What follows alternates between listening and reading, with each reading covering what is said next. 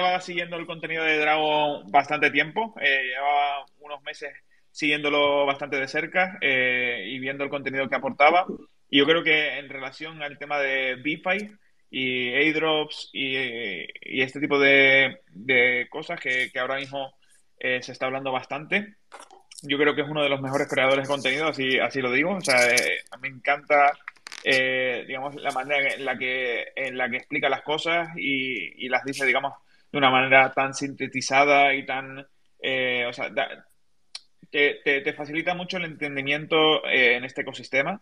Y, y yo creo que eh, en esta entrevista lo va a demostrar, o sea, nos va a explicar cosas que igual a ojos de una persona pueden ser muy complicadas y, él te lo explica como, como si fueran eh, sumar dos más dos. Así que eh, si quieres te dejo eh, presentarte a ti, Facundo, pues eso, quién eres, cómo empezaste en este ecosistema, háblanos un poco de ti. Buena a toda la, la audiencia. acá en Argentina son las 3 y 18. Como almuerzo muy tarde yo, estaba terminando de almorzar, que a las 2 y media almorzar, a la mañana arranco un poquito más, más tarde, prefiero quedarme a la noche por ahí un poquito a trabajar, por el tema de que, como vos había dicho, ahora estoy un poquito más en lo fit, trato de buscar la, la, red cuando esté más descongestionada, y justamente en Argentina a la, a la noche, cuando está descongestionada la red, porque en el resto del mundo están durmiendo, es la madrugada. Eh, así que bueno, y, y, a la mañana duermo un poquito, un poquito más hasta que mi bebé de seis meses arranca a llorar y ya demanda su, su servicio. Eh, la atención, la atención. Como quien dice. sí, lo tengo que cuidar bien porque es el que me va, va a cuidar mis activos, ¿no? Cuando yo ya esté un poquito más, eh, más viejito y no, no sepa ni, ni cómo poner una clave, ¿no es cierto? Mm. Sí. Espero que no sea el que me los, que, el que me los queme.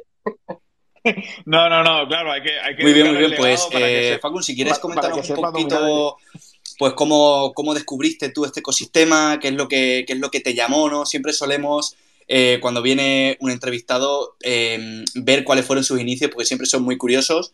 Y, bueno, tú no vas a ser menos, así que si quieres, coméntanos un poquito cómo, cómo empezaste, cuál fue tu primera toma de contacto y en qué momento. Yo vengo con un background más de, la parte de desarrollo del sistema, he trabajado en crear startups, he pasado sistema después pasado a la parte de, negocio físico, por ahí me aburría de un lado a otro y volvía, y volvía, y. Eh, entonces llego a, a Crypto, a Bitcoin 2015. Llego, buen momento, lindo momento, y cómo llegamos, como todo, llegamos con la fiebre del oro, llegamos con, con el pico a buscar a ver a dónde hay oro, ¿viste? Entramos por la parte económica. Después nos terminamos quedando con la parte tecnológica. Cuando ya te atrapa la madriguera, ya, ya adentro ya está adentro de la madriguera, ya no puedes salir. No, no hay salida, no, ¿viste? Una vez te adentras dentro de la madriguera, eh, ya no hay salida. Y lo decimos por experiencia. ¿Ay? ¿Me escucháis? Sí. sí, ¿no? Y cada día te atrapan vale, vale. más, más y más, es increíble. Eh, en ese momento, hacía la clásica que hacíamos todos, comprábamos, vendía, eh, Bitcoin a 200 dólares que se podía llegar a comprar. Acá se vendía, hay una, hay una página que es como el eBay de Latinoamérica, que es Mercado Libre, uh -huh. un unicornio, una empresa gigante, ¿no? Eh, que maneja prácticamente todo el mercado como eBay, maneja todo el mercado en línea, y en aquel momento se podía vender Bitcoin por, por Mercado Libre. Estamos hablando de como vender Bitcoin por eBay, ¿no? Por Amazon. Era, era totalmente legal. No se entendía tampoco, no entendía que estábamos vendiendo. Claro. Y vendíamos fracciones. Se vendían fracciones de 20 y de 2 dólares. 0,01 Bitcoin a 2 dólares, 0,1 Bitcoin a 20 dólares, y el Bitcoin estaba en 200 dólares. ¿Quién pudiera eh, ahora, eh? Quien pudiera. Entramos también, después empezamos a jugar a los juegos que daban Satoshi, juegos que te entregaban 50 mil Satoshi, 200 mil Satoshi, un millón de Satoshi, que no valía ¿qué nada. Ese? ¿Qué, ¿Qué, año, ¿Qué, año, era ese? 2000, entre 2015 y 2016. Vaya. Ya Madre mía, que ya en esa época yo ya estaba jugando los juegos NFT. No eran con NFT los juegos, pero eran juegos que te entregaban Satoshi. Juegos hechos en, hecho en, en, Flash, como las páginas de minijuegos, ese estilo, pero entregaban Satoshi. Fíjate. Interesante, no valía nada. Fíjate, macho, ¿qué lo, lo cogiera ahora, eh? O sea, fíjate qué curioso. cómo cambia, ¿eh? Cómo cambia todo y apenas, bueno, eh, seis años, ¿no? Siete años ahora de eso, más o menos. Y, bueno, ocho, ¿no? Tirando a ocho. Y, joder, cómo, cómo, evoluciona todo, ¿eh? O sea, dentro de. Tú lo piensas así y dices, hostia, dentro de ocho años, ¿en qué punto vamos a estar? ¿No? Porque parece que todo se va a quedar así un poco estático, pero hostia, ¿cuánto desarrollo no puede, puede venir? Porque en ocho años da tiempo a muchas cosas. Tú imagínate, estamos hablando de que, de que fíjate lo que te regalaban, ¿vale? En, esos entonces no valía absolutamente nada, pero oye, ya, ya estaba un poco iniciando, iniciando lo, que, lo que iba a ser la fiebre y un nuevo movimiento que, aunque seamos pocos a, ojo del público general, ¿no? De la población, eh, eh, se, se, mueve grandes cantidades de dinero y hay mucha gente dentro, aunque parezca que no. ¿no? Entonces, fíjate cómo, cómo es curioso.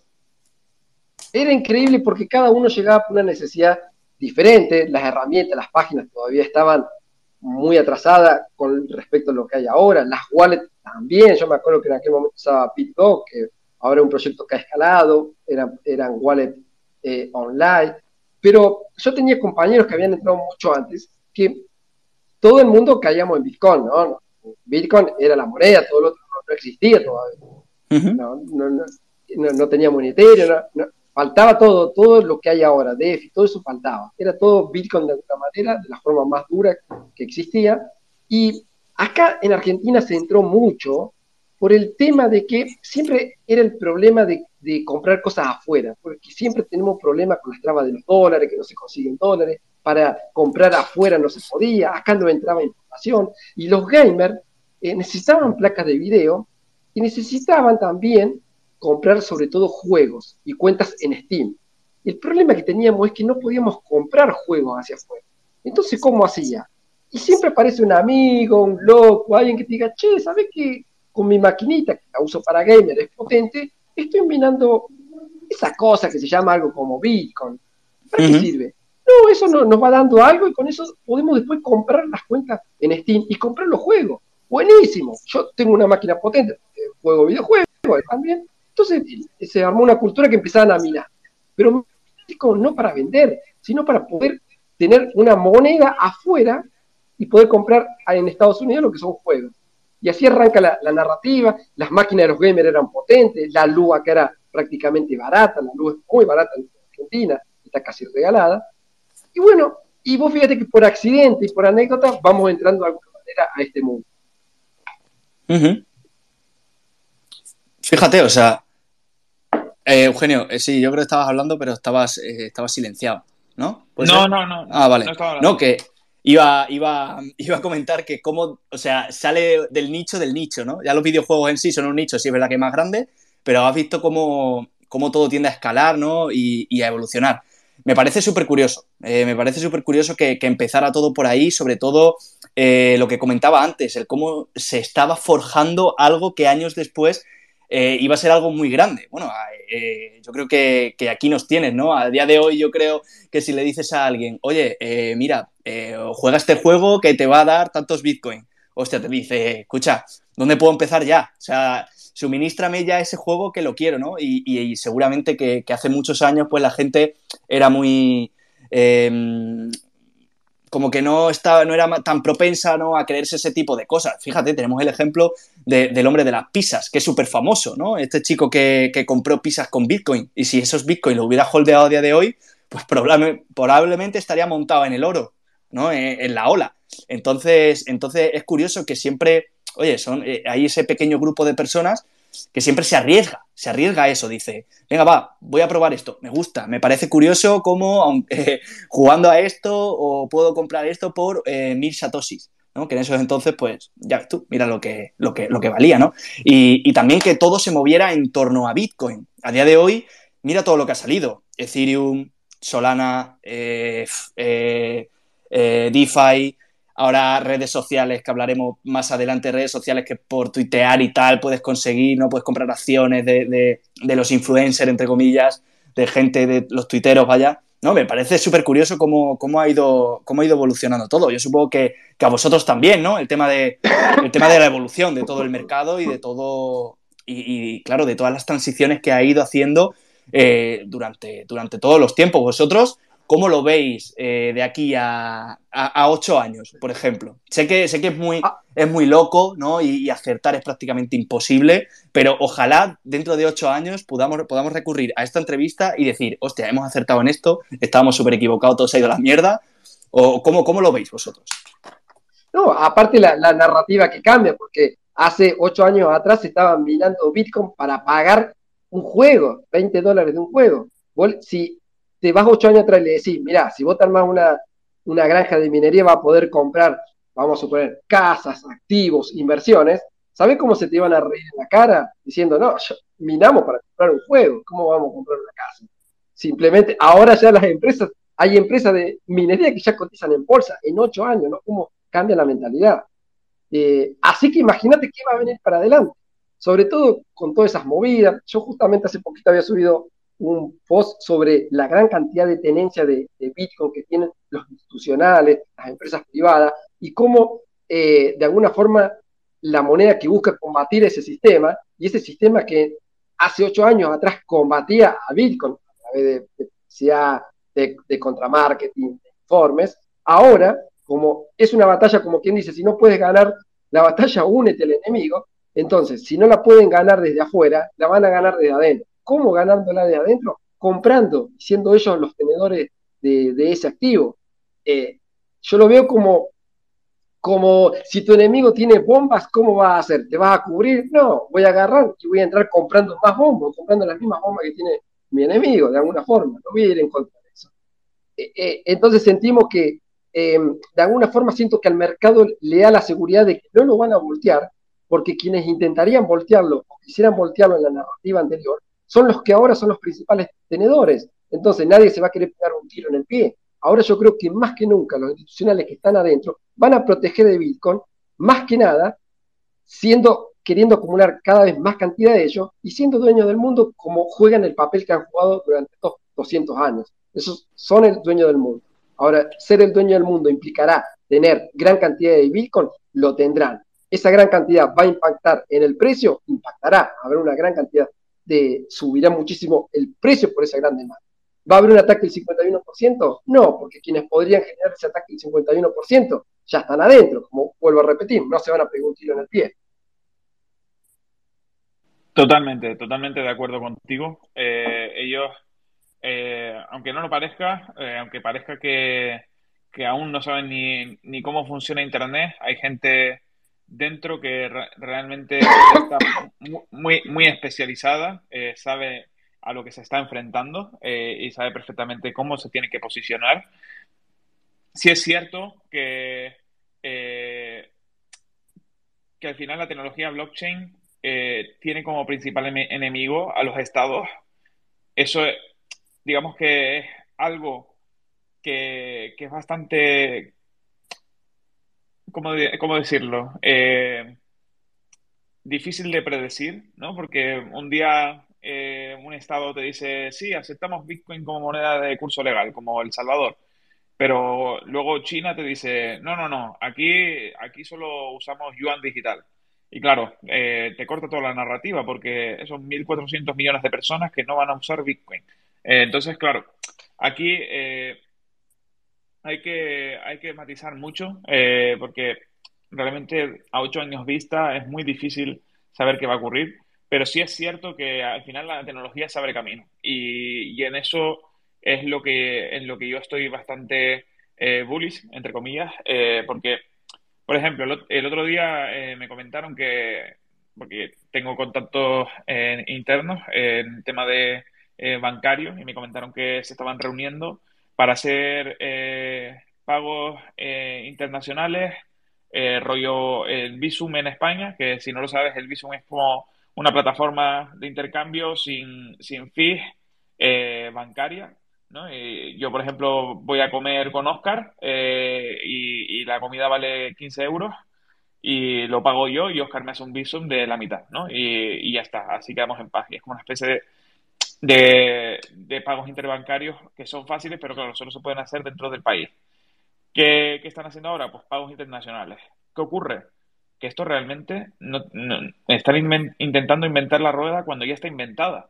Eh, yo puedo hacer un pago aquí a Facundo él estando en la Argentina y yo aquí en España, eh, a través de blockchain, sin ninguna dificultad. Entonces, realmente aquí te das cuenta de que están intentando eh, tirar de un cable que ya está roto. ¿no? Están intentando, eh, cuando, cuando tienen luego un cable que funciona muchísimo mejor y que es mucho más seguro. ¿no? Lo que pasa es que, claro, el que tienen amarrado es el que, el que, el que intentan que funcione, ¿no? Pero obviamente al final eh, lo que va a funcionar es lo que más efectivo es, ¿no? que en este caso es la blockchain y lo que yo creo que a ocho años vista eh, va a tener más futuro. ¿no? Eh, no sé qué pensará Facundo acerca de todo esto.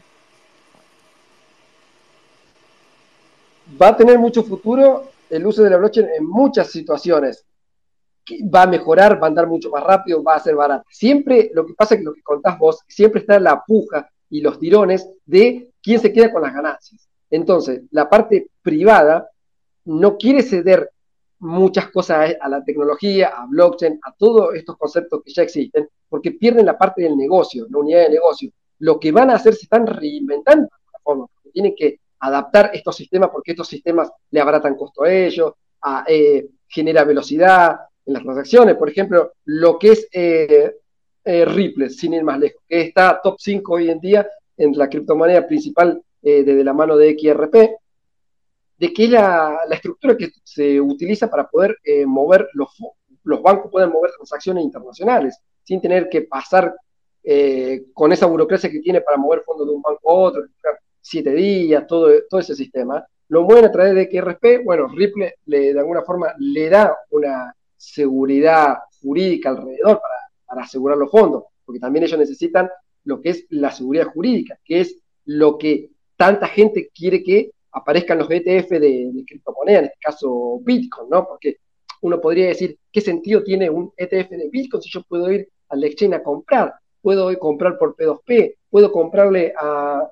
mi grupo de, de, amigos que manejan Bitcoin, puedo comprar de un montón de maneras. ¿Para qué voy a querer ETF? Porque porque el usuario a pie, vos, yo, cualquiera que nos está escuchando, lo puede comprar porque, porque no hay ningún problema en comprarlo. Pero los grandes institucionales tienen que comprar un activo que esté regulado de alguna forma bajo, entre paréntesis, leyes y normas. Y dentro de eso, meter, agarrar, encapsular Bitcoin, meterlo dentro de un ETF y venderlo en forma de acciones, le daría al que compra cierta seguridad jurídica. Aparte, tendría que pasar por todo el papeleo de los contadores, eh, la burocracia, los accionistas y un montón de, lugares. Que ellos no pueden ir y comprar un exchange así más, lamentablemente. Pero fíjate, ¿no? Como, como muchos de, los usuarios también buscan eso. Es decir, eh, no todo el mundo, esto lo hemos hablado más de una vez, no todo el mundo está preparado para ir a un exchange y comprar dinero. O sea, no todo el mundo tiene esa, esa preparación, esa, eh, eh, mucha gente es muy miedosa, ¿no? Y le da miedo, al final no se atreve a, hacer ese tipo de cosas, a moverse, porque es necesaria una formación previa. Tú no puedes, para nosotros es muy fácil ir a comprar un exchange, pero claro, tú dile a una persona que se tiene que descargar le meta más, que tiene que copiar esta dirección aquí en la otra, sin verse ningún tutorial así de primeras. Entonces eso es muy complicado. Entonces, que grandes instituciones hagan lo que tú has dicho, ¿no? Comprar ETFs para que de alguna manera eso esté dentro de un marco eh, legal, regulatorio, ¿no? El suyo, impuesto por ellos, pues al final sí le da cierta seguridad a esos usuarios. Hay otra gente que no, hay otra gente que no lo quiere, ¿no? Que dice, no, Bitcoin, eh, Bitcoin tiene que ser lo que, lo que siempre ha sido y para lo que ha sido creado, ¿no? Un, pensamiento quizá muy, muy, eh, ¿cómo decirte? Muy estático, ¿no? Muy, muy puro de, Bitcoin, ¿no? Muy conservador, exacto, no me sale la palabra. Eh, muy conservador, ¿no? Entonces, eh, bueno, yo creo que, al final las empresas, hablando ahora sobre el tema de los pagos, de los pagos bancarios, ¿no? De, esos intercambios, lo que van a hacer van a ser imitar completamente lo que es la blockchain, pero no te van a decir que es con blockchain. Ellos ya se, ya se inventarán cualquier tipo de excusa para ponerse la medalla a ellos, ¿sabes? Porque así va todo. O sea, así, así va a ir, ¿no? Y, yo creo que, bueno, al final pues las empresas hacen eso y, joder, eh, les va a dar eh, ese, eh, no sé, el, implementar la blockchain con a, pagos internacionales va a aumentar mucho más la velocidad porque a día de hoy las, las, transacciones así me parece que tardan días, ¿no? O algo, no controlo mucho de eso porque no estoy metido en el aspecto bancario, pero ese tipo de transacciones si duran lleva una burocracia y un, bueno, algo, algo chunguillo, ¿no? Entonces la blockchain facilita eso, pero vamos, que te digo yo que no van a decir, mira chicos, eh, Banco Santander va a decir, nos hemos asociado con esta y, gracias a, esta blockchain los pagos van a ser súper rápidos. No, ellos van a decir, pues mira, hemos implementado un nuevo sistema de, pagos internacionales que es la hostia y ya se pondrán ellos, ellos la medalla, como hacen prácticamente todos, ¿sabes? Tú, piensas en las CBDC, ¿no? Eh, ellos lo que van a crear es el euro digital, el dólar digital, el yuan digital, todo, digamos, eh, con el control estatal, con tal de, intentar evitar eh, pues, eh, ciertos ecosistemas que, digamos, que intentan llevar una descentralización, ¿no? Ellos lo que no quieren es quedarse sin esa parte del pastel, ¿no? Que, que va a haber, ahora mismo los que estamos usando el ecosistema cripto somos un 1% o incluso un 0,5% de la población mundial o incluso muchísimo menos. Eh, y, en y, en cuanto esto empiece a expandirse por los países, eh, digamos, desarrollados, e incluso los subdesarrollados empiecen a usarlo, porque eh, los países subdesarrollados les está dando más uso aún que los eh, desarrollados, porque los subdesarrollados, si tú lo piensas, eh, no tienen esa seguridad en su moneda como lo tienen eh, países occidentales como Estados Unidos o Europa, ¿no? El mismo Argentina, ¿no? Que, que Facundo está allí, tienen el, peso argentino en la mierda, ¿no? Y, claro, aquí ¿qué, es mejor guardar tu dinero? ¿En el peso o en Bitcoin. O sea, obviamente es Bitcoin, o sea, porque se va a mover muchísimo menos. Eh, pero claro, eh, los países occidentales no...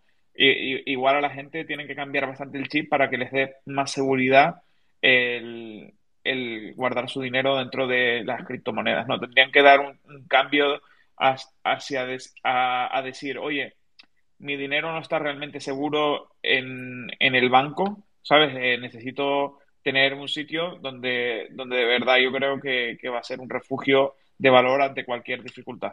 No sé qué pensarás tú, Dragón, acerca de, bueno, Facundo, acerca de el tema de las cripto en los países subdesarrollados. ¿Crees que eh, eso va a seguir siendo una tendencia?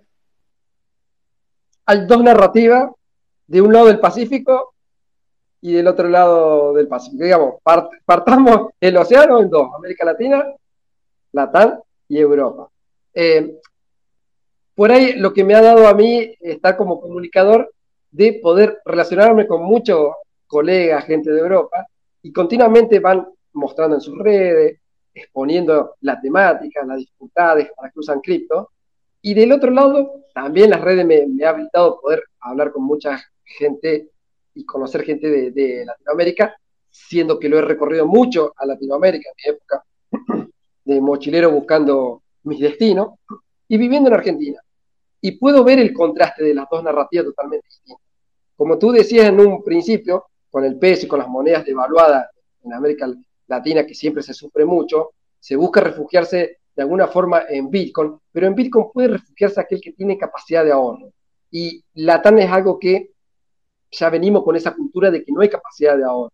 El latinoamericano dinero que te entra, dinero que, gastas. Y con las tarjetas de crédito, con la aparición, dinero que todavía no te entró, ya lo gastaste. Se vive mucho el día a día. Acá, recuerden que eh, la cultura de Latán viene con esa idea de que nosotros no hemos sufrido guerras, no hemos tenido batalla, entonces se vive como más distendido de alguna forma. Somos una generación nueva Latinoamérica está formado por casi todos los inmigrantes que vinieron de Europa buscando una nueva luz, pero todos los que nacimos, todos los que vivimos acá, no tenemos guerra, no tenemos batallas que son los que te marcan una cultura fuerte, una cultura de decir vamos a ahorrar porque puede venir una siguiente guerra, puede pasar esto, puede pasar aquellos, eh, que sí lo tiene marcado Europa. Acá lo que sí se implementa las criptomonedas como moneda de, de uso diario. ¿Y qué se utiliza como moneda de uso diario? Las stablecoins.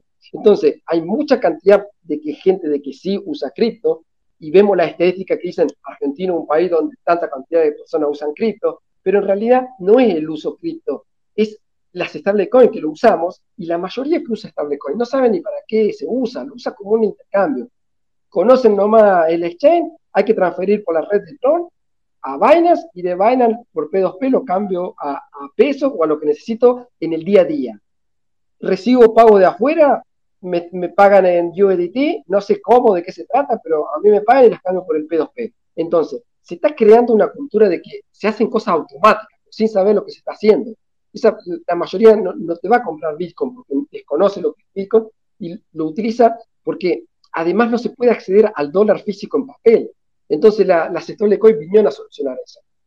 Veo continuamente, porque sigo, eh, me suelen aparecer las publicaciones de Hugo de Heady Poker, que cada dos por tres publica Argentina, el 32% utiliza eh, criptomoneda, adopción de Bitcoin masiva. No, adopción de Bitcoin masiva, las pelotas, como decimos acá. Eh, de, de, ese 32%, uno te usa Bitcoin.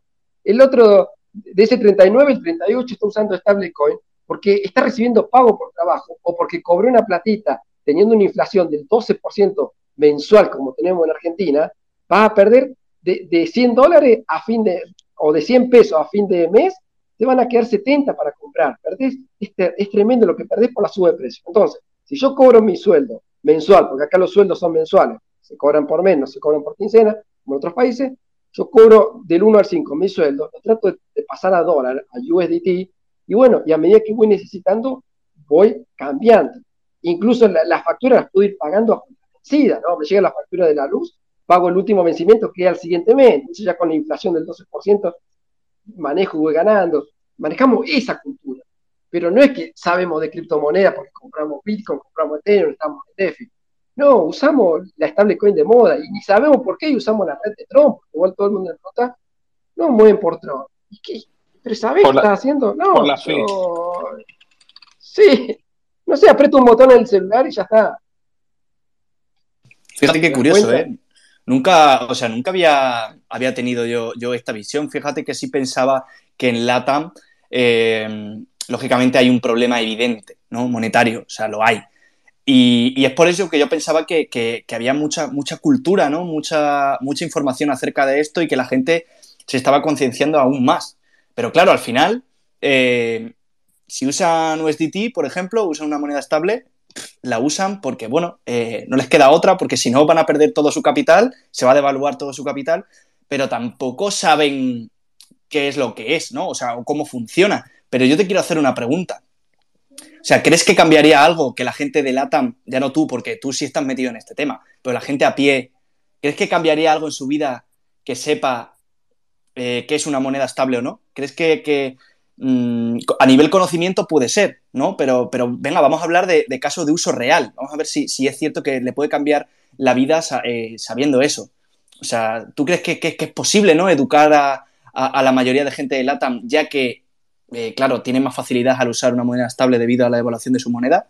Eh, o sea, ¿crees que se puede sacar algo positivo de eso? Claro, porque por, algo se empieza, ¿no? Si ya empiezan usando stablecoins y, y, así, les va a ser, les va a ser, quieras o no, les va a ser más fácil luego adentrarse por la madriguera un poquito más y, encontrar a Bitcoin, que por ejemplo la gente aquí en Occidente, que sigue confiando 100% en los bancos, o sea, tú no, no, no, sabrías la cantidad de... Claro, es que en Argentina habéis vivido corralitos y todo este tipo de cosas, pero es que no, no sabrías la cantidad de gente aquí en España que tiene todo su dinero en el banco. O sea, todo, todo su dinero, todo su patrimonio y además en un banco solo. Eh, hay un montón de gente así. Y, claro, eh, cuando llegue algún momento de crisis, ya sea por otra pandemia, por eh, una guerra, por crisis económica y, este tipo de cosas, la, gente que, que, está así va a estar muy perjudicada, ¿no? ¿Piensas que en Latinoamérica les va a ser más fácil transicionar a, a Bitcoin y, bueno, a, lo que nosotros intentamos divulgar acerca de, cripto que, por ejemplo, en, España? Acá, em, como, has contado de todo lo que ha pasado con los bancos, han cerrado bancos, han quebrado, han hecho toma de bancos, te han canjeado por, bonos que ahorros que vos tenías, te daban bonos que vos nunca invertiste en bolsa y ni sabés lo que es un bono y te lo metían. Ha pasado de todo, pero yo no sé si es un sistema de autodefensa que tiene el ser humano. Ah, no, vamos a meter con neurología. Pero el humano tiene una capacidad de olvidar. Eh, si hubo un corralito hace 20 años, la gente olvidó del corralito. Sí, saben que hay un corralito, pero olvidó de qué se trató. No sé, eh, el, ser humano tiene esa capacidad de borrar los dolores de alguna forma. No sé si un sistema de autoprotección, pero culpa de borrar esos dolores o tragedias, los volvemos a cometer, vamos a cometer. Por eso una de las cosas que los gobiernos tampoco lo cambian, porque siempre se van renovando, vuelven a aparecer los mismos eh, a postularse, los mismos que han hecho macanas, porque la gente olvida, el pueblo siempre olvida. Entonces volvemos a cometer y volvemos a tropezar con la misma piedra. Eh, los bancos han hecho de todo. Yo no confío en los bancos. A mí no me gusta tener nada en, los bancos, prefiero tener distribuido en un montón de cosas, pero no, eh, no tengo los bancos porque en cualquier momento el banco encima no avisa, no es que se viene fea y van a y van a cerrar, no, el cierre es de un momento a otro. Eh, de un momento a otro, sí. No, te va a enterar, no te va a enterar. Eso es lo, eso lo, lo peor. Y entonces, eso me ha llevado a mí a aprender de un montón de otros instrumentos. He tenido que aprender el mercado financiero, eh, a aprender a operar en la bolsa, he entrado a cripto también por eso, a usar cripto, y todo me he hecho una, diversificación de, alguna forma de, activos para poder no estar dentro de los bancos y no estar expuesto a los bancos. Em, haber empezado ahora con, con USDT de la mayoría de la gente que utiliza cripto como una necesidad, porque por necesidad es por vienen, donde vienen los cambios. Em, el pueblo de Latán es reacio a los cambios de alguna forma también por la desconfianza, la misma corrupción que tiene Latán a vos te hace desconfiar de cuando te vienen con un nuevo producto o con una, con una, con una novedad, desconfiamos, ¿no? Porque ya me han estafado tantas veces, me van a estafar, pero se, se va naturalizando de alguna forma. Acá yo tengo una ciudad cerca que se llama Córdoba, Córdoba capital, la segunda ciudad más importante de Argentina, y vos vas al centro, a la plaza central, y en la plaza central eh, hay un personaje de, un tipo de individuo que se llaman arbolitos. Arbolitos porque es como un árbol, como una planta, y arbolitos por el color verde porque son los que te cambian los dólares. Se llaman arbolitos. Bueno, esos arbolitos están distribuidos por todos lados dentro de la plaza y te dice cambio, cambio, señor, necesita euro, cambio, necesita dólares. Entonces, vos vas por la calle, sí, yo quiero cambiar, y te llevan a una oficina, hay todas son oficinas en la, parte céntrica, y cambias. Pero ahora la narrativa cambió y esos mismos arbolitos ahora te dicen USDT, cambio dólar, euro, USDT, quiere comprar cripto. Entonces están los vendedores en la calle ofreciéndote eso. Y vuelve la misma narrativa, vas a cambiar, dices, ¿cómo, cómo es la cosa? No, me, me transferís los USDT, te doy los pesos, o me da los pesos y te doy los USDT. ¿Cómo transfieren? Por, por Binance y por Tron. ¿Y por qué no me transferís por la BSC, por ejemplo, para, para costo, qué sé yo? No, no, porque así lo dice mi dueño estamos cerrados que la única red que se conoce es Tron para transferir USDT y Binance, nada más. Pero es, una, es un primer contacto, por lo menos, que, con el que vos ya te, te empapás con las criptomonedas. Y después con WorkCoin, que WorkCoin llegó a la Argentina, empezaron a escanear la iris y te, abrían la, la wallet. Por ahí, WorkCoin, sí, sí, sí por acá se expandió mucho aprovechándose de la necesidad de la gente, ¿no? Porque te pagaban en, en token valor de 50 dólares. 50 dólares. Pero ¿qué pasó? Porque el argentino por ahí tiene esa capacidad, esa viveza para generar eh, de cualquier narrativa hacer un, negocio. Tenemos esa, eh, eh, esa evolución de alguna forma, como que dice acá estamos todos con alambre, cualquier cosa. Lo hacemos mal, pero damos una solución. y, tiene ese chamullo, esa, esa forma, esa charlatanería. Entonces, ¿qué aparecieron? Como la gente recibía los tokens de WorkCoin en, la wallet, que los mismos de WorkCoin instalaban la wallet transferían los tokens, y la gente no sabía qué hacer con eso, aparecieron estos, estos que son los cambistas, decían, mira, dame tu teléfono, me transfería a mí los tokens de WorkCoin y yo te doy, eh, te doy el 70% de lo que corresponde en valor. Digamos, si tenés 100 dólares, por decir, o si tenés 10 dólares, yo te doy 7 dólares y vos me transferías los 10 dólares en La gente aceptaba porque el tipo te daba la, plata en la mano, la mano caliente. Entonces, de tener algo virtual a tener algo físico en la mano y, aprovechándose del desconocimiento de la gente, estos cambistas enseguida hicieron mucha cantidad de dinero. Imagínate ganar un 30% en dólares por hacer nada de manera instantánea. ¿Dónde existe ese negocio? En ningún lado. Total, y, además yo creo que incluso si hubieran dicho, oye, pues vamos a explicar a estas personas cómo hacerlo de, de una manera fácil y sencilla, ¿sabes? Eh, no, no hubieran tenido tanta complicación, pero como la gente quiere las cosas ya, ¿sabes? Sin aprender ni nada, es por eso que han ganado dinero, ¿no? Porque realmente no les interesa aprender de dónde les llega el dinero, simplemente quieren el dinero, ¿no? Eh, pero, pero claro, así funciona el ser humano, ¿no? Eh, habrá gente que, se interese más, habrá gente que se interese menos y que incluso esté, dispuesta a, pagar para, para, que la gente, para no complicarse la vida, ¿no? Eh, en este sentido. Eh, la verdad que es triste, ¿no? Porque por un lado, o sea, por un lado dices, oye, mira, Working me chupa un huevo, ¿sabes? Es una empresa que, que me quiere, que solo quiere mis datos, ¿no? Pero por otro lado dices, coño, se podrían interesar un poquito más por el ecosistema cripto y descubren Bitcoin, descubren Monero, descubren cosas que pueden ser interesantes y que les pueden garantizar eh, que en un futuro, eh, digamos, no tengan tanta dependencia del Estado o de, o de bancos, ¿no? En, este, en ese sentido. Pero... Sí, pero, oye, WorldCoin, eh, en la aplicación, te intenta formar de alguna manera sobre los activos como Ethereum, Bitcoin y tal. Eh, o sea, la idea... A la, gente le da igual, ¿sabes? Lo que claro, sí, por eso.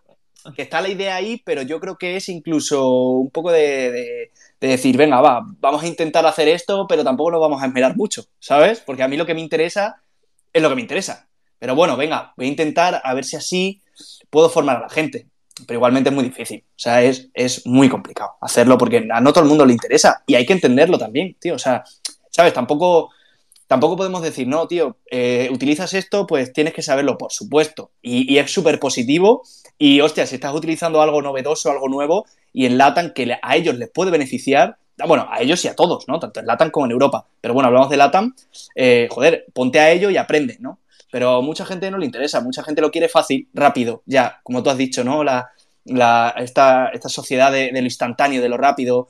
Eh, oye, tengo 10 euros, no, no, a mí dámelo en 7 porque no me fío, pero aparte de que no me fío, es que quiero ya el dinero, ¿sabes? Porque me, parece que me quema, ¿no? Y encima luego están estos oportunistas que se aprovecha de la gente que no sabe, ¿no? Que esto ya es, eh, es una vergüenza. Pero a ver, ¿a quién, ¿a quién le echan las culpas, no? Te estoy metiendo en algo que no sabes, en algo que, que, es peligroso, entonces, pues bueno, hay que tener, hay que tener eh, cierta, cierta formación, en, eso, lo considero yo. Oye, mira. Es cierto, es cierto. pero, pero déjame, Sí. Déjame agregar algo. Yo, he visto las colas de, de WorkCoin de gente.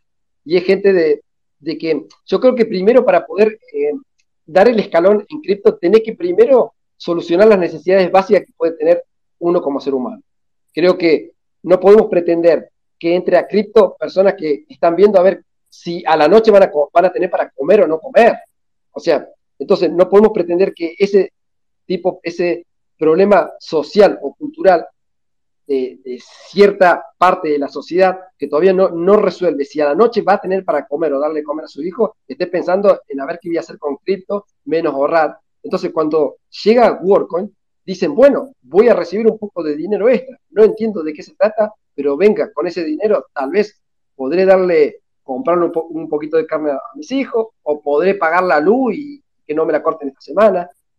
Entonces, esa base de datos que está levantando WorkCoin es realmente de, de una base de datos de, gente que no, no le sirve a WorkCoin, WorkCoin no sé por qué lo toma, porque no le sirve, porque es una base de datos que no puede regalar a nadie. Y cuando vos le, decías a esta gente, mira que pueden usar tu, dato para robar algo, eh, robar información, usar para, para doxearse en distintas cuentas, y ellos dicen, si yo no tengo nada, a mí, a mí me, están cobrando por todos lados, tengo todas las cuentas bancarias cerradas, debo por todos lados, y no tengo nada a mi nombre. ¿Qué me van a venir a sacar a mí si usan esos datos para hacer una estafa o algo. Es gente que está jugada. Bueno, eso me, llamó la atención. Entonces, creo que WorkCoin eh, es de muy mala calidad la, base de datos que están tomando, porque están pagando por, por quien lo están tomando o lo están haciendo, acá por lo menos lo que yo vi, es gente que lo hace por únicamente por una necesidad económica, nada más. Totalmente, totalmente. Eh, una cosa, ¿y tú qué piensas acerca de la gente de Occidente? ¿Crees que, están condenados a, misma historia que está viviendo Argentina? ¿O, o crees que tienen otra narrativa?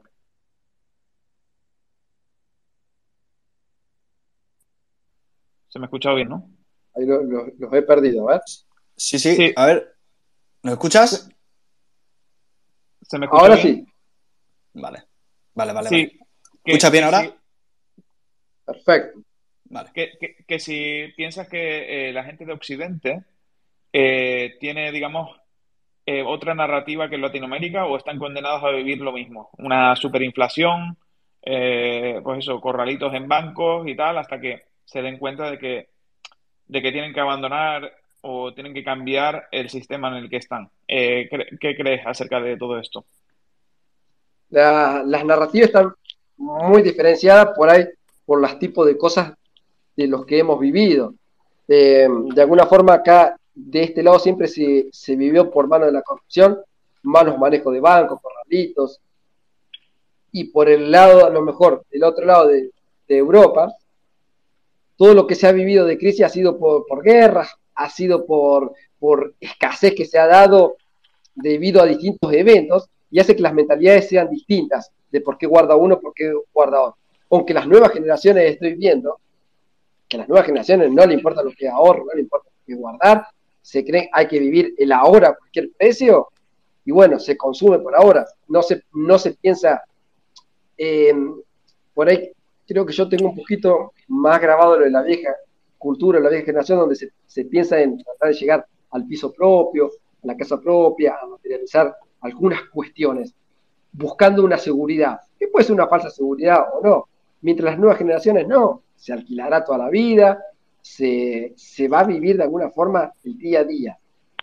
Eh, entonces esas dos narrativas a veces se confunden a ver qué, qué, papel va a jugar cripto en, en, esa, en esas cuestiones. Eh, de este lado también de, en Latam se ha vivido muchas inflaciones, entonces eso te, busca que las monedas locales no sirvan. Eh, se ha vivido también robos. Yo me acuerdo en la época de, juegos Plantas versus DEAT, estamos hablando de 2021, cuando era el punto de los NFT. Sí, había chicos que estaban con el de los juegos, había chicos que estaban jugando los juegos NFT. En Venezuela se, veía mucho, porque también hay mucha cultura cripto.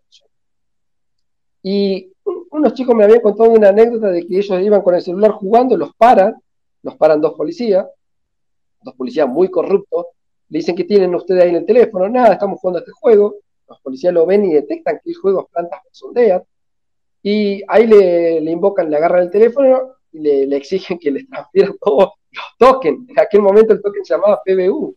PBU le transfieran todos los tokens al celular de ellos. Y los chicos le dijeron, no, si es mi juego, yo no tengo nada a transferir nada. Entonces los llevo preso y le abren una causa por droga. los chicos se asustaron y le transfirieron los tokens. Y estamos hablando de token de PBU que lo, conozco yo, cuatro o cinco más que jugaron al juego y nadie más. Y me extraña el nivel de, conocimiento que tenían estos policías, como también así conocían los tokens AX y todo eso. Entonces, ese conocimiento más la corrupción, le, le robaron del teléfono los tokens. Yo te puedo asegurar que acá en Argentina, en España o en cualquier lado, te roban el teléfono y ven cualquier token, ven Ethereum y no saben de qué se trata, de qué se trata. Y acá la, policía está tan metido, o Venezuela de alguna forma estaba tan metido en todo este ecosistema cripto, que hasta ellos sabían lo que eran los tokens PBU del juego Plantas una locura total. Y te lo robaban, ¿no? Te lo robaban. Total. Si no se lo daba, te abrían una causa. Total. A mí me da miedo en el sentido de que en un futuro se vaya a normalizar el tema cripto, ¿no? Y, claro, aquí hay que tener mucho cuidado con... O sea, ahí es cuando entiendes por qué la gente es tan retrigente con el tema del doxeo, ¿no? El tema de que no se me vea la cara por redes sociales, que no se, sepan quién soy realmente, porque no, no es, no es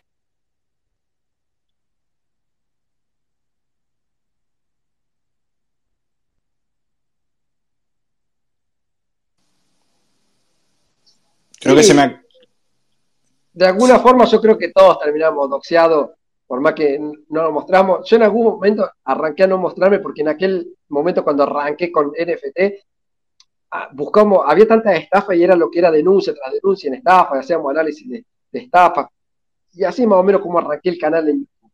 Hace muy poquito que me vine a Twitter, pero eh, en YouTube era esa la mecánica. Y recibimos, empezamos a recibir amenazas eh, en los comentarios, entonces por eso no, nos, no nos doxiamos por esas cuestiones, porque estábamos denunciando siempre estafas de juego NFT, de lo que sean, que eran de personas que vivían incluso cerca de donde vos estabas, ¿no? Vivían en tu propia provincia, en la propia ciudad donde vos estabas, y, y era fácil de apretarte, como llaman acá. Entonces, por eso uno no se ha doxeado en ese sentido, y bueno, ya después quedó ahí el logo y, seguimos. Pero hoy en día la, con, con el Big Data, con toda la, transferencia de información que, hacemos, eh, es fácil que yo creo que te puedan doxear de, de las redes. En algún momento relacionas algo, relacionas una wallet, relacionas una foto con alguien, relacionas que alguien te etiquete, en algún momento queda unido el perfil. ¿Con wallet? Creo que es muy difícil eh, para eso. A mano también no lo podamos hacer nosotros, pero con análisis de Big Data en redes, en algún momento se une, que estamos por ese hilo rojo unido. Pienso yo, hmm. ¿no? Sí, bueno, ahora el tema de los datos, la verdad que que, es algo chungo y va a ser, yo creo que una de, las monedas de intercambio más valiosas, lo está siendo ya, pero en un futuro va a ser algo totalmente, totalmente descabellado. O sea, ya es que ya vayas a donde vayas, ya tienes que aceptar unas políticas para que usen tus datos, ya sea para una cosa o para, otra. ¿no? Eh, lo puede, o sea, es que lo podéis comprobar navegando por la web. En cualquier web que entréis tiene cookies. ¿Y qué son las cookies?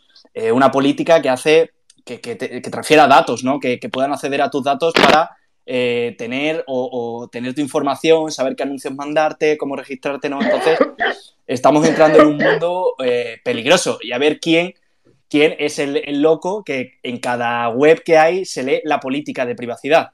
Porque yo he de decir, no me las voy a dar, yo no lo hago. Porque es prácticamente, eh, es que entonces no podrías navegar por Internet. y, te obligan a ello, porque si no las aceptas, muchas veces eh, te lo ponen difícil incluso para rechazarlas todas y solo te dejan aceptar las opcionales y esa información al final siempre la utilizan, la venden y, te tienen controlado entre comillas, ¿no? Saben qué mandarte, qué, cosas te gustan, qué cosas no. Entonces, el tema del mercado de, la información da para un tema, para, un podcast entero, yo creo, y, da miedo, y da miedo. Yo quiero preguntarte... Yo, sobre todo eh, espera, déjame puntualizar, sí, sí, sí, una cosa que se me, cortó antes y no pude terminar lo que, lo que ¿Cómo, ¿cómo justo se me cortó la última oración?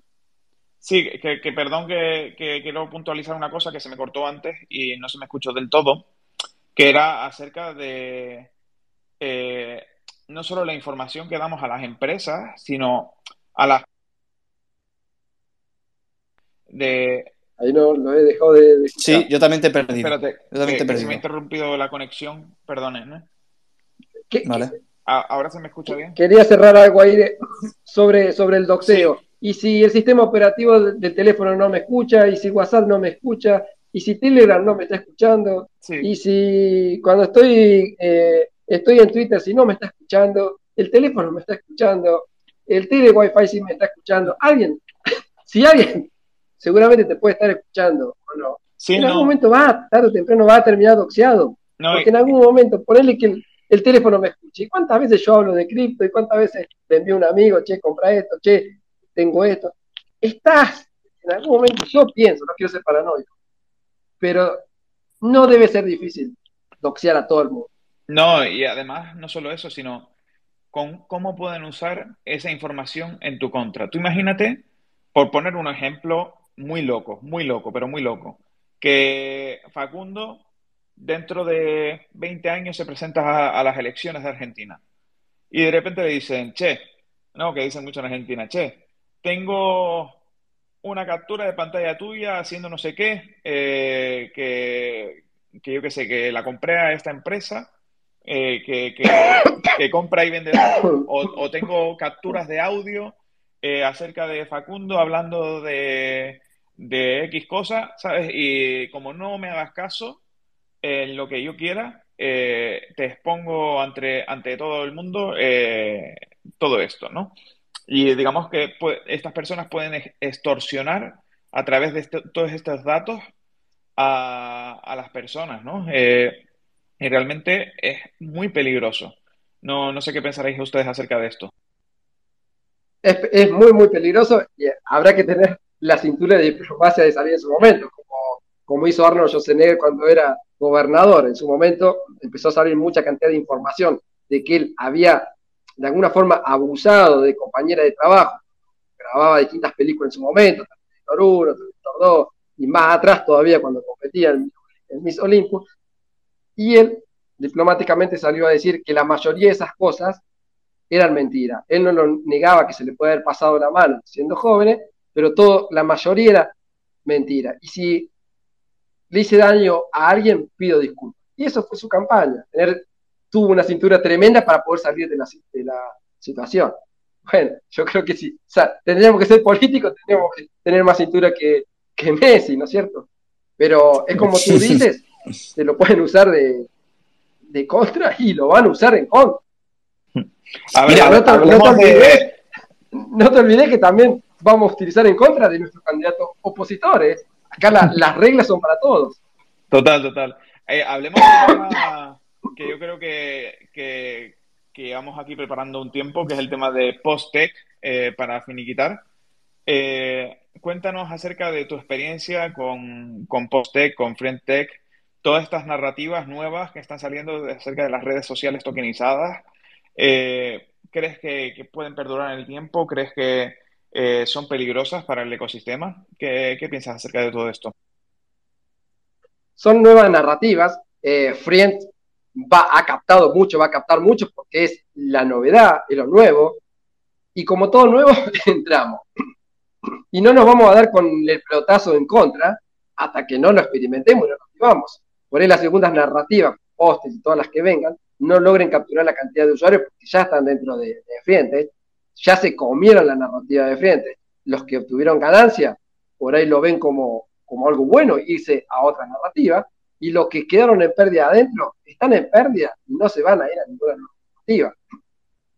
Sigue siendo eh, estructuras piramidales, pero como yo subí en, mi, o Ponce, digámosle, como yo subí en el último post, estas narrativas cambian y ser el Ponce clásico como nosotros conocemos, con una estructura básica, donde tiene que ir entrando cada vez más gente para alimentar al sistema, si no muere, pero que cuando la, la base se destroza o se rompe la base, se rompe la base en el sentido de que o deja de entrar más gente o se van, eh, toda la estructura se cae, se derrumba, es como un edificio. Un edificio que si vos le dinamitas la base, no, no se va a salvar el piso 4, el piso 8, el piso 9. No, si se cae la base, se cae todo el edificio, lamentablemente. Pero estas nuevas narrativas trabajan como, como microponces, pequeños ponces, todo en formas de nodo aislado. Entonces, si se cae uno de esos microponces, no afecta toda la estructura. Porque bueno, se rompió un nodo, listo, la red sigue funcionando, ¿no? Se cae un nodo de Bitcoin, la red sigue funcionando. Estos microponzi, a diferencia de que si fuera un Ponzi general, donde vos tuvieras 20.000, 30.000 usuarios, a lo mejor tenés mil nodos distintos de estos microponzi donde hay, en promedio habrá 5, 6, 10 usuarios dentro de estos pequeños nodos. Estos nodos serían a quienes nosotros compramos el influencer. En este caso, un influencer, pero podría ser con equipos de fútbol, podría ser con deportistas, podría ser con jugadores, podría ser con banderas.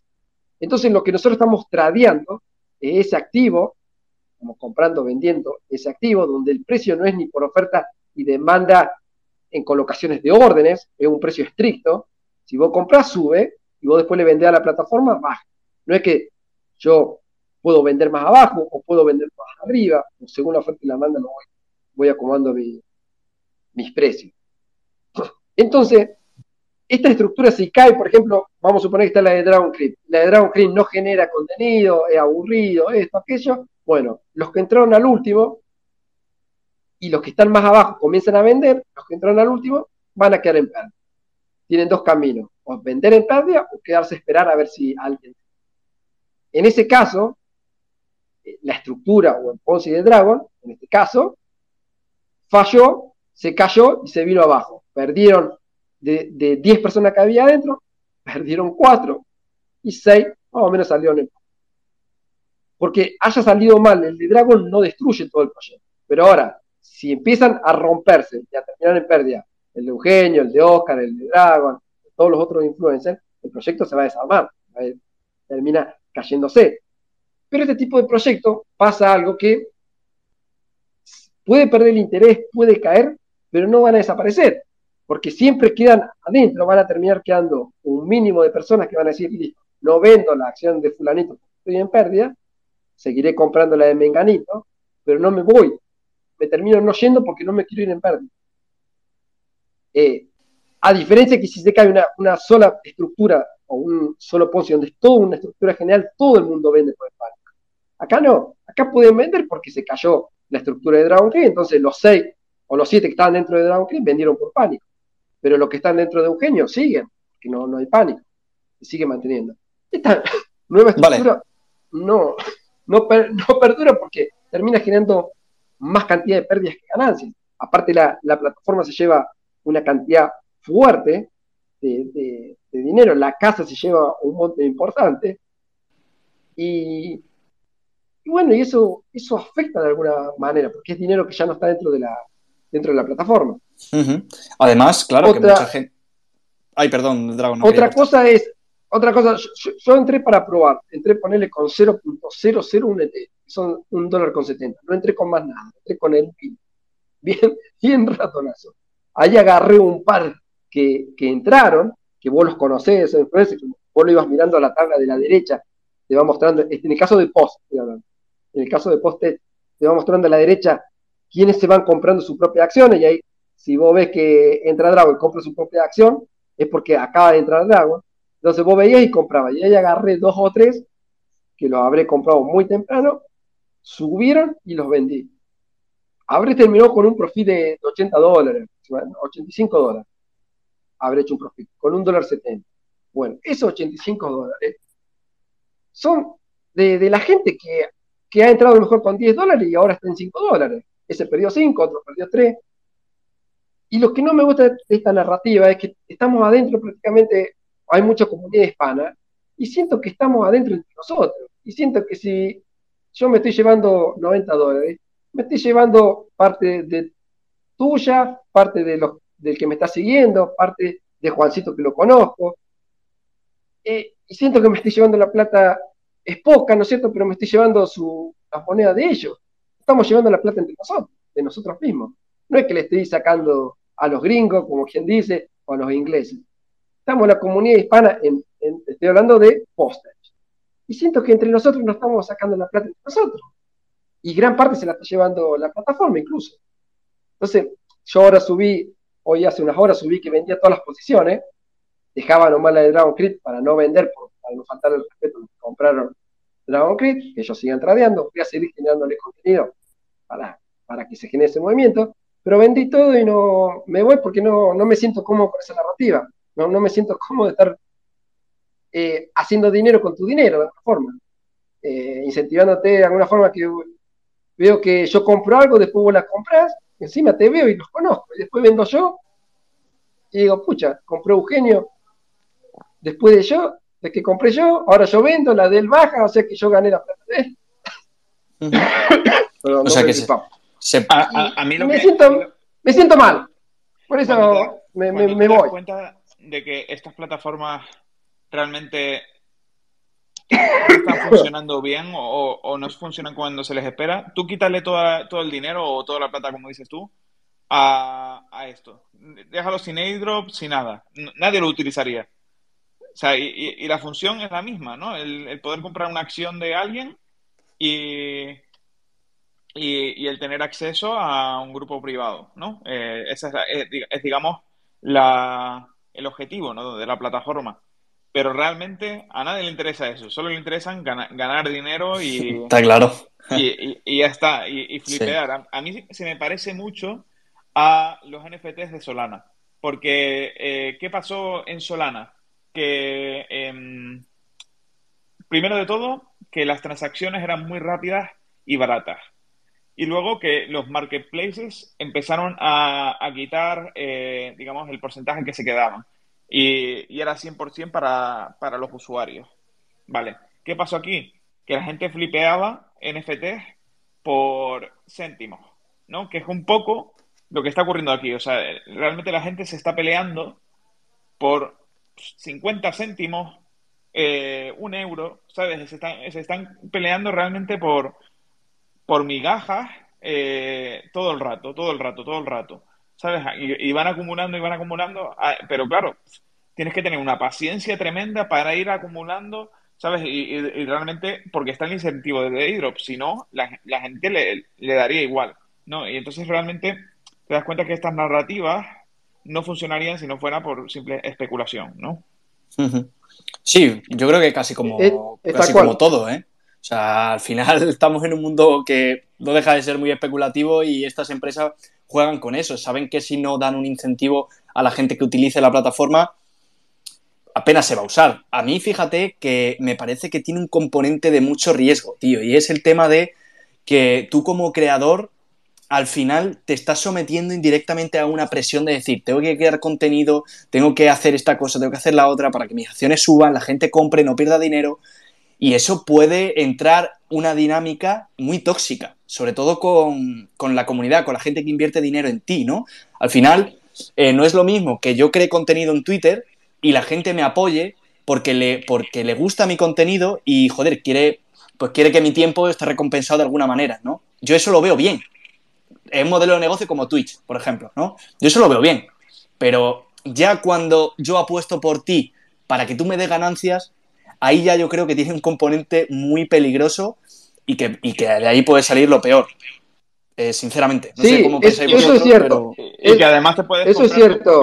Tus, propias, acciones, ¿no? Y puedes subir tu precio y este tipo de cosas, con lo cual no está tampoco tan bien, ¿no? Porque puedes, digamos, manipular un poco el mercado Tal cual, tal cual. Pero también otra que tiene que en el feed te va diciendo quién es el que te está comprando, te está vendiendo, y vos nos conocés. A, mí lo que me parte que, uh, mira, compré yo, vamos a suponer que compré, por decirte, Vano, compré Vano. Fulanito que me sigue, que incluso charlamos, que incluso comenta, que incluso me contó que hace tiempo había tenido problemas porque me estafaron en tal, en lo que sea, compra después de mí Vano porque me vio que yo compré Vano. Y digo, pucha, si yo vendo ahora, Valo, lo, voy a afectar a él. Y, porque ya sé que, que compró Juan, que Juancito compró, porque lo conozco, porque me, pone el icono y me muestra, y está doxeado quién, de alguna forma doxeado en Twitter, quién está comprando. Entonces digo, no, porque si fuera dentro de todo anónimo, bueno, listo, me compró nadie, no sé, como cuando, cuando vendo en, un, en un sex, yo veo que son números que estoy comprando y vendiendo, pero no sé, no tiene nombre y apellido, no tiene un quien me lo está comprando, quien me está vendiendo. Pero acá veo, entonces, no me gustó eso, eso. Entonces, me siento mal porque si, si Menganito que lo conozco perdió, por ahí si me compran otro que no conozco, no hay problema. Pero cuando vi eso que pasó ahora, dije, no, no, no me siento bien con, con esta historia, así que digo, me voy a la mierda.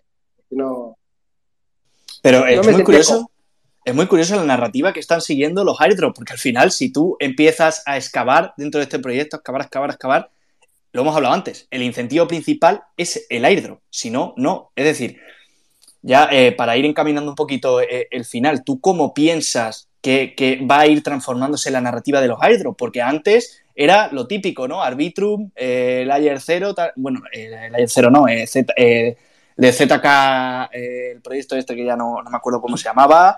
Pero bueno, estamos hablando de, blockchain, ¿no? De, empresas privadas, vaya.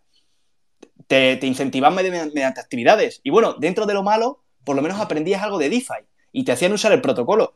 Pero si ahora la narrativa de los airdrops van a rotar hacia este tipo de redes sociales que mm, son cuestionables, eh, un tanto cuestionables son, que, al final se está jugando con una economía interna que, es como circular, ¿no? Que va todo de. O sea, va todo del mismo saco, ¿no? Tú metes un euro o lo que sea y, joder, eh, pues, ganas a costa de, tus propios seguidores, ¿no? O sea, a mí eso me parece un poco. Uf, un poco turbio. Eh, sobre todo por el tema de, si pierde la pasta, ¿no? Eh, mm. ¿Tú cómo ves que se está desarrollando el tema de, el tema de yo por eso, Yo por eso antes me puse una publicación y me dijo Dragon, mira, te encontré tal. Pero claro, es que yo, yo, no, yo, yo no me atreví, primero, a vincular la madriguera a, a un posible Ponzi, ¿sabes? A un sistema que no que yo no controlo y que, y que luego pues, eh, puede haber filtración de datos y este tipo de cosas. Ya lo hubo con Frientech. Eh, no me he atrevido, ¿sabes? No, no me atreví a, vincular la cuenta con, con, con la madriguera. Y, y, luego, por otro lado, el tema que tú dices, ¿no? El, sacrificar un poco a tus seguidores eh, a, a, que compren y vendan una acción tuya, pero que realmente les estás pisando de alguna manera, ¿no? Porque mm, tienes, digamos, eh, pues más influencia, más control, ¿no? Eh, entonces, de alguna manera, eh, lo veo un poco injusto, ¿no? ¿Qué, piensas para finalizar un poco acerca de, esto? Sí, estamos farmando el aire con el dinero de entre nosotros, encima nos conocemos, nos estamos conociendo. Eh, vos podés decir, bueno, pero si vamos a jugar una ronda de póker, es lo mismo. Bueno, pero en el póker no estamos viendo, estamos haciendo un juego. y hoy ganás vos y, la semana que viene vamos a venir, vos vas a venir con la misma plata que ganaste, y, y capaz que gane yo esta vuelta. Y, nos estamos, y, vamos a estar dos horas y vamos a estar charlando, incluso hablando de mujeres, de política, de los problemas personales que tenemos. Lleva a otra cosa, no es, lo mismo en ese caso. Em, no va a funcionar, creo que ninguna narrativa más relacionada a Friends, yo creo que no va a funcionar, porque termina siendo mucha la cantidad de gente que está perdida sobre todo cuando ves que cada vez son menos los que están ganando. Y, por cada uno que está ganando no se puede inventar el dinero, porque calcula que gran parte se la está llevando la comisión, la plataforma. Otra gran parte se lo llevan los titulares de Key en este caso. Y entonces queda muy poco dinero en juego. Si en ese poco dinero en juego algunos están ganando mucho, el resto tiene que estar perdiendo. No queda otra, no queda otra. Podemos estar con la fantasía de, de decir, no, yo no he perdido porque tengo acciones de tanto has perdido porque esas acciones han bajado y no van a subir. Bueno, pero todavía no materialicé la pérdida, no la materializaste, pero la pérdida ya está ahí. Entonces, a las nuevas narrativas no va a entrar gente, no creo que entre gente, porque si ya te golpearon, ya terminaste en pérdida, en la primera narrativa, que la primera narrativa entras porque es primera narrativa, es, la primera experiencia, entras para, para ver qué pasa, ya estás adentro. Y sobre todo si ves que a cualquier creador te dice que está ganando, y vos querés entrar, si ese creador que ve esa narrativa y ganó legítimamente, tiene que haber atrás muchos que han tenido que perder para que pueda ganar. Porque no hay dinero, la plataforma no genera valor por sí sola, no genera comisiones por sí sola, no genera un producto por sí sola. Es todo el dinero que estamos poniendo entre nosotros mismos. Son como los juegos NFT. Es todo el mismo dinero que pusimos nosotros. Acá nosotros tres, Eugenio, Oscar y Dragon Creed, ponemos un dólar cada uno. Tenemos tres dólares, la plataforma se lleva un dólar, queda dos dólares para que partamos. Entonces es lógico que ya estamos en pérdida de lo que vamos a este. Y si encima yo me gano un dólar con 50, ustedes dos ya quedaron ultra pérdida, ¿no? Porque ganaba la plataforma, gané yo y había dos dólares para repartir, ¿no? No, hay, no se puede inventar otra cosa. No hay otra, no hay otra manera. Como que al final pierden pues lo mismo de siempre, ¿no? O sea, el, retail, ¿no? El que, el que está apostando ahí por un creador de contenido, sí, sí, en un sentido especulativo, pero bueno, al final es que es, siempre lo de siempre. O sea, eh, el mecanismo es, es el de siempre. Entonces, al final, no sé, la gente también que nos está escuchando, pues tiene que ser consciente de este tipo de cosas, ¿no? Que, si te metes a estas nuevas narrativas eh, dudosas, oye, métete, pero sabiendo lo que hay, o sea, vale, eh, a lo mejor me puedo meter yo y puedo ganar dinero, pero hostia, estoy ganando dinero porque otro, como por ejemplo Dragon Creep o Eugenio, lo están perdiendo, ¿no? Entonces, eh, a nivel monetario dices, hostia, de puta madre, pero a nivel moral, a nivel personal, encima más, como tú dices, que ves las personas que invierten en ti y si has interactuado con ellas, hostia, al final te da cierta cierta empatía, ¿no? Con ellos, porque dices, joder, es una persona que, vale, ha invertido en mí a nivel especulativo porque le quiere sacar dinero, pero, hostia, ha invertido en mí y no ha invertido en otra persona. Y si yo la cago o yo hago algo, esta persona va a perder el dinero en parte por mi culpa también, ¿no? Entonces, joder, si os metéis a esto, chicos, eh, ser conscientes de lo que trae detrás y de cómo funciona. Y bueno, yo creo que se va a mantener poco en el tiempo. O sea, no sé, ¿eh? no sé, nunca se sabe, pero pero es que este tipo de cosas al final, eh, dime tú, ¿qué, de dónde se agarra? ¿no? Si, vale, todo se lo lleva a la plataforma y todo se por fees y tal, ¿no? Pero, ¿dónde está? ¿Dónde está el incentivo más allá de Vos fíjate, Friends ya tiene, los desarrolladores ya se han llevado casi 12 millones de dólares. Es una, barbaridad en un mes y medio. Eh, por ahí muchos dicen, o, repostean, he visto muchas publicaciones diciendo, oh, qué barbaridad, qué éxito, mira lo que está generando el FI. Pero está generando un grupo de dos o tres personas que no aportan ningún tipo de valor. Si vos me decís, eso lo está aportando en FI, una plataforma, vamos a suponer, por decirte, lo está haciendo Star, por decirte una cosa. Bueno, pero dentro de Starner, generando eso, hay un montón de proyectos alrededor que le están dando trabajo a, jóvenes o a chicos que están haciendo una startup, otros que están desarrollando otra tecnología, estos que están desarrollando, programando un centro de la plataforma, estos que están desarrollando una DeFi. Entonces, se está generando un ecosistema que sí genera valor, genera valor a muchos grupos de personas. Pero acá, que se esté llevando 12 millones de dólares una plataforma para un grupo de dos o tres, donde no invierten incluso en la plataforma, incluso todo lo que son las imágenes, son todas, ni, le han pagado el ilustrador, porque no hasta las imágenes de son, son sacadas de, de páginas gratis, o sea, no se distribuye en nada, no se paga en un solo recurso. Y a mí eso no, no me gusta esas cosas. No. es que diga, oh, Dragon es socialista. No, pero si vos generás, tenés que generar trabajo de alguna forma. Yo, a mí me encanta el capitalismo, me encantan las empresas, porque las empresas son las que generan trabajo. Muchos dicen, no, hay que estar en contra del sistema, las empresas se llevan todo el dinero. Son generadores de trabajo. Y esta empresa, en particular FEN, este grupo de desarrolladores, es fortuna lo que se están llevando y es a causa de todos los nosotros que estamos poniendo, ¿no? Ahí, ¿de dónde va a salir? es totalmente abusivo y no va a funcionar. Y además, la gente que, digamos, que, que está ganando dinero ahí, no, es porque aporten un, valor brutal ni nada por el estilo, sino que porque estuvieron bien posicionadas en un principio y ya está. Y luego fueron compensados también a través de, los propios desarrolladores, ¿sabes? Para que se queden en la plataforma y no se vayan, ¿no? Eso es un poco eh, cómo se ha mantenido en el tiempo, pero realmente eh, este tipo de narrativas suelen durar muy poco si es verdad que como tú comentaste, no son pirámides como tal, son algo muy más complejo, más escondido, ¿no? No, no suele...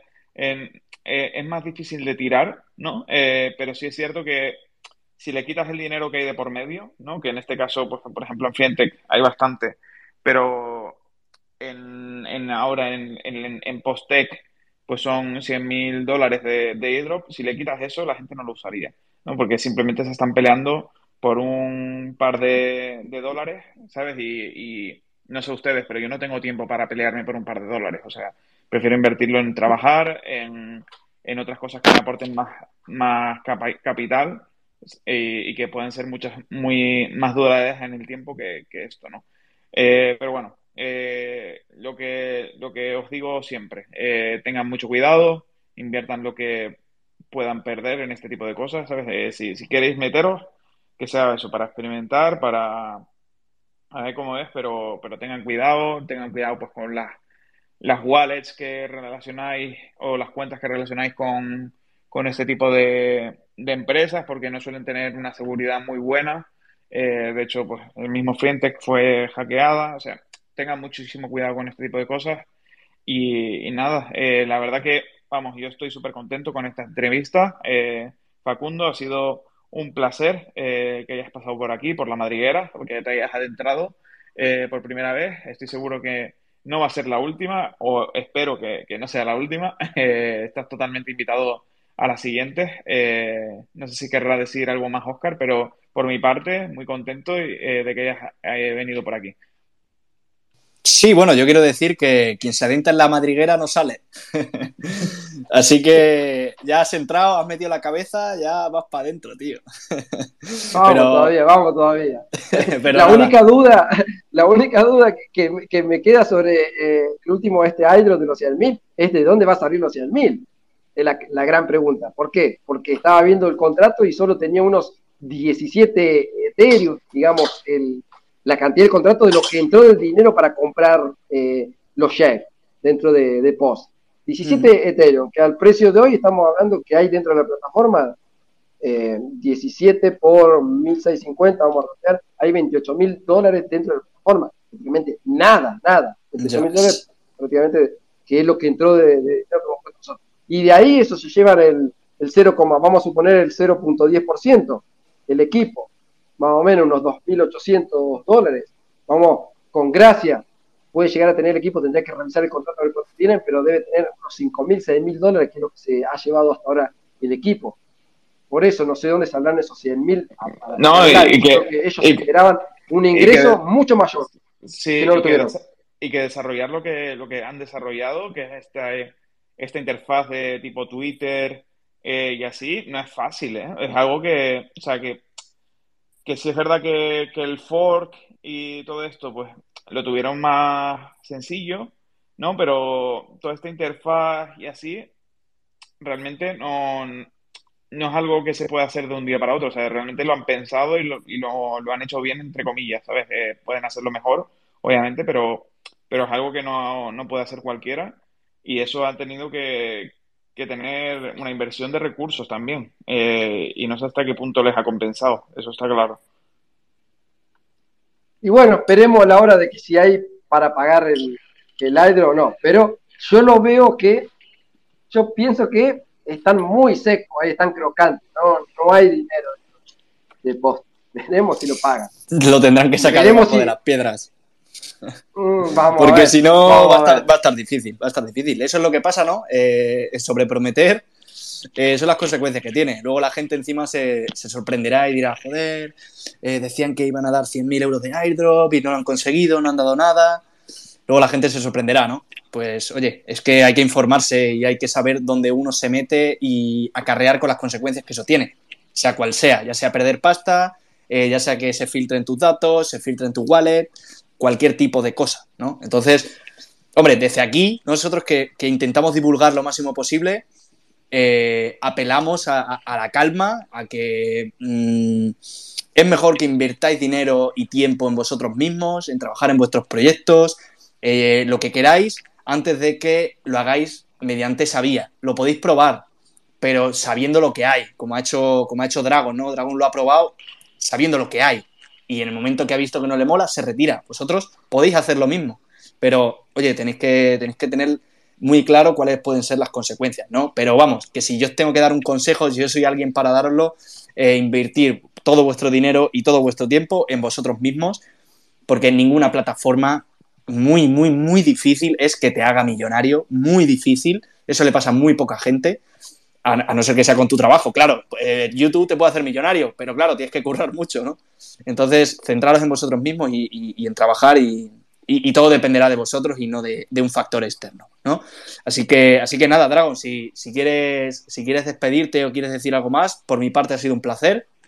Espero que no sea la, la última vez que te pases por aquí a charlar. Vamos a ver cómo se desarrolla todo esto y en un futuro hablaremos, a ver qué ha sido de, de post-tech y que seguro que de aquí a X meses saldrá otra que se llamará igual y será otro, otra mierda más y, la narrativa se repetirá y luego vendrá otra, ¿no? Así funciona este mundo. Si es que eh, realmente no, no sorprende ya casi nada, ¿no? Así que nada, Así funciona.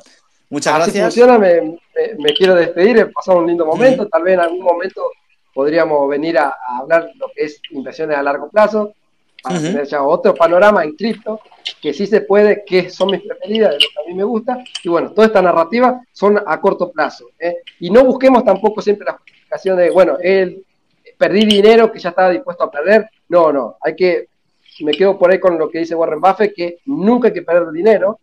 Supuesto, no veo poner mi casa en un proyecto, pero cada dinero que, que uno pone en cualquier proyecto lo tiene que defender con garras y uñas, porque ese dinero, por más que esté dispuesto a perderse, seguramente atrás de ese dinero hay sudor tuyo, horas de trabajo tuyo y sobre todo tiempo que invertiste en generar ese dinero, por más que sea un centavo de dólar, lo que sea. Así que siempre hay que defender el dinero y no quedarse siempre con la justificación, bueno, era el dinero que estaba dispuesto a perder. No, no, no, no. Hay que, acá hay que ponerle garra y defender con uña cada centavo.